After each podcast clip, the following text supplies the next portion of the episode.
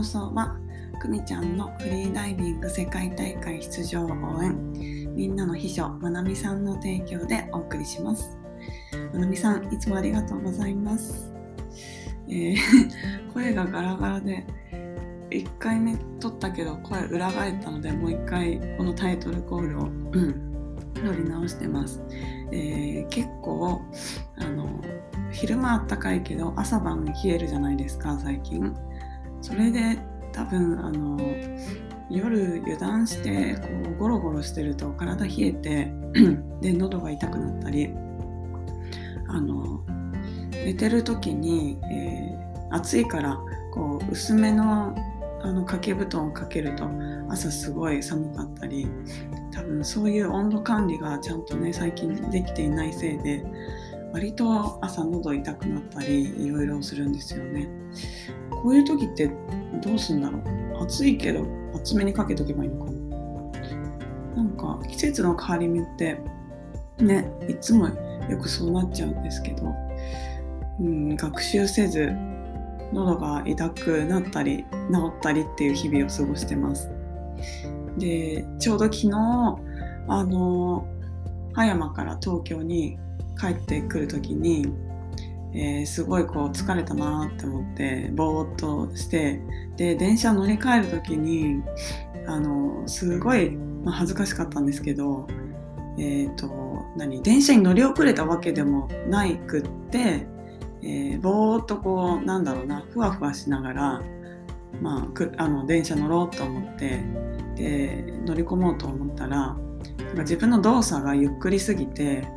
ドアに挟まれたんですよね。ですごいなんかいい本当にいい感じに横からガッとドアに挟まれてでそれであって気づいてで頑張ってこうドアこじ開けて中に入るみたいななんかその瞬間こう全てのなんだろう現象がスローモーションに見えてでなんか恥ずかしいけども頭がぼーっとしすぎて恥ずかしさもよくわかんないみたいな感じでしたなんか駆け込み乗車じゃないしこれは何何なんだろう。ねなんか私が乗ろうとしてることも多分あの車掌さん気づいていたとは思うんですけど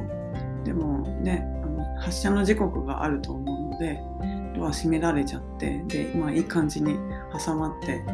ました。そんな昨日の夜でした。はい。では、えー今日も飯島ラジオを始めていきたいと思います。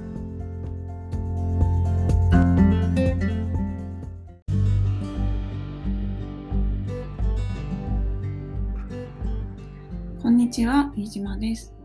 東京と葉山の2拠点生活をしながら旅や水中活動自然農やパーマカルチャーを学びながら過ごしております、えーこのラジオではそんな私の日々のことをゆるゆるとお話ししております、えーぜひ通勤のお供などにリラックスしてお聞きください、はいえー今日は5月の23日月曜日ですね。皆さんいかがお過ごしでしょうか、えーこのところ、まあ、関東はすごく晴れて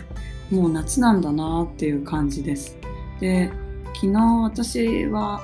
えー昼間朝、えー海でトレーニングしてで帰ってきてその後、えー畑に行って、まあ、畑でこうあのなんだろうゆるゆると過ごしてあとはあのその場所にニホンミツバチの巣箱を取り付けたんですね。取り付けたっていうか、まあ、私が取り付けたわけじゃなくて、えーそこでのあの活動している方やそこの畑を、えー畑の借りてる方、うん、ですね。そう。でずっとその巣箱見に行きたいなって思ってたし畑のお手伝いも行きたいなって思ってたんですけどなかなかタイミングが合わなくって。で、えー昨日海行って練習終わった後にあこの後畑行けそう行きたいって思って。で、えー、とその畑の方美香さんって言うんですけど美香さんに LINE で連絡してでこの後ちょっと巣箱見学しに行っていいですかって。言ってでその時美香さんいなかったんですけどでもまあ見に行っていいです見に行っていいよって言ってくれたので、えー、畑行ってでもうなんか癒され癒されてましたね。そうもう空気が違くって行った瞬間に「わなんだこの空気は」みたいな。なんだろうそこにあるこうエネルギー気っていうんですかね。気が良すぎてうわーって。本当になんか体験してほしい、うん、気が良すぎてはーってなってで、えー、そのまま座って畑を眺め動けなくなってでちょうど田んぼに 2, 2羽のカモが来てでなんか遊んだりこうなんだろう。あれは餌を食べていたのかな。そう。で泳いだりしててでそれを眺めてあ可愛いなって思ってました。でそう肝心の巣箱も見学させていただいてこじんまりとしたすごい可愛い巣箱でで日本ミツバチさん来るといいな。うん。そう昨日はそんな一日でした。で、えー、今日のお話は何かというとえーと、土曜日に、えー、視覚障害者さんと、えー、あそう視覚障害者さんの、あのスイミングのレッスンを再開するために、えー、プールの家というあのプール付きのパーソナルジムがあるんですけれども最近オープンしたんです。お友達がね、えー、お家を借りてそう賃貸ですよ。賃貸で賃貸なのにすごいなんか一軒改造して で2階建ての1階に、えー、プール水槽を入れたんです。流れるプールです。そう。でそこで、えー、来月から視覚障害者さんや、えーと、盲ろう者さんで合ってるかな？の目が見えなくて耳が聞こえない方の、えー、スイミングのレッスンを始めようということでで、えーと、私は、えー、視覚障害者さんの方のレッスンを担当させていただくんですけれども、えー、それの見学会と体験会で、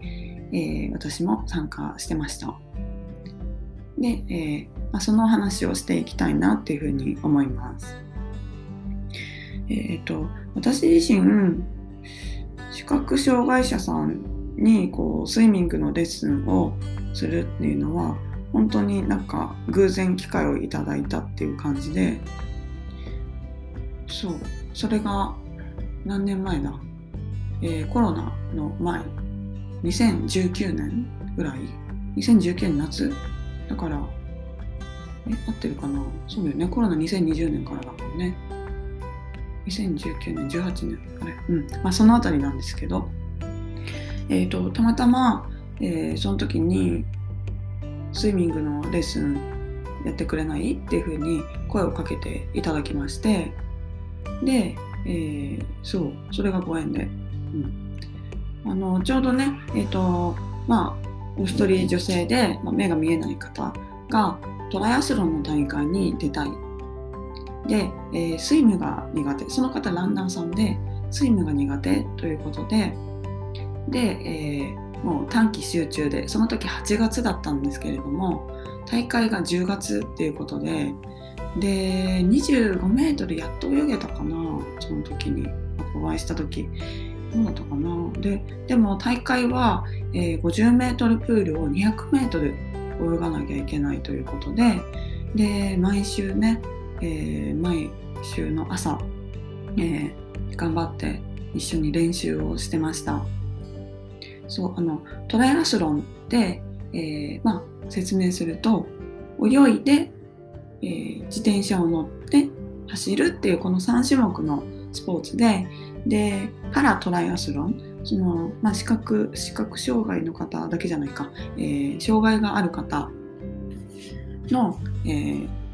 を言うと泳ぐまあ泳ぐは泳ぐですよね。で自転車を乗る自転車を乗るは、えー、視覚障害の方はタンデムバイクという2人一緒にこう並んで乗るやつだから自転車特殊なんですよね。そうあれに乗ってで走るは、えー、伴走者の方と一緒に走る、まあ、水泳も伴泳の方と一緒に泳ぐそうでまあそのスイムのパートを、えー、私がサポートするっていうことでで、えー、練習をしてました。でまあそうその時は、えー、そう10月が大会ででなんとかね 200m を泳いででゴールができたんです。そうすごいですよね。いや本当にあの私自身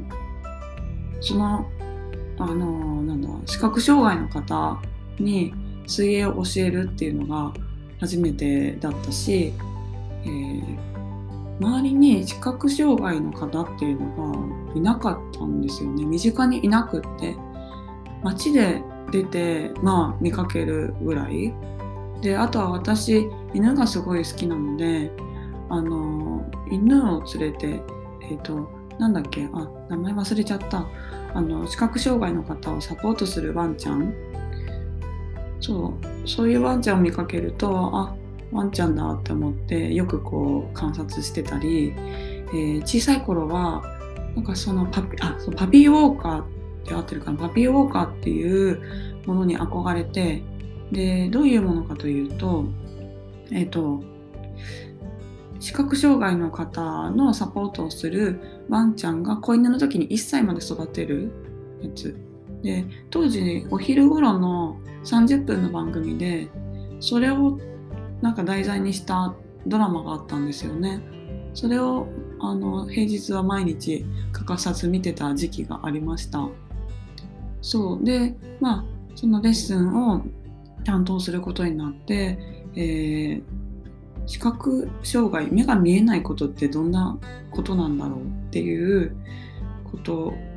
からあのなんだろう始まったというかでそもそもさ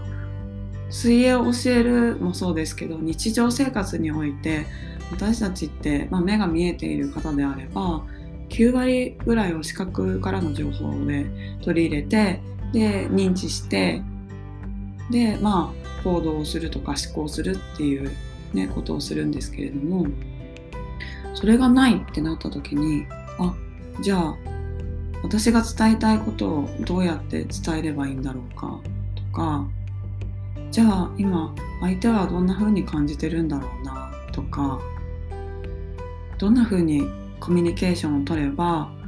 お互いが、えー、心地よくいられるんだろうなとか。やっぱり、まあ、特に水泳って水の中に入るっていうこと自体がまあ恐怖恐怖まではいかなくても怖いなって感じることが多いんですよね、まあ、特に目が見えなければなおさらですよね。水を飲んでしまったり、うん、であ波が急に来たとか。そう。そうなった時にやっぱりなんか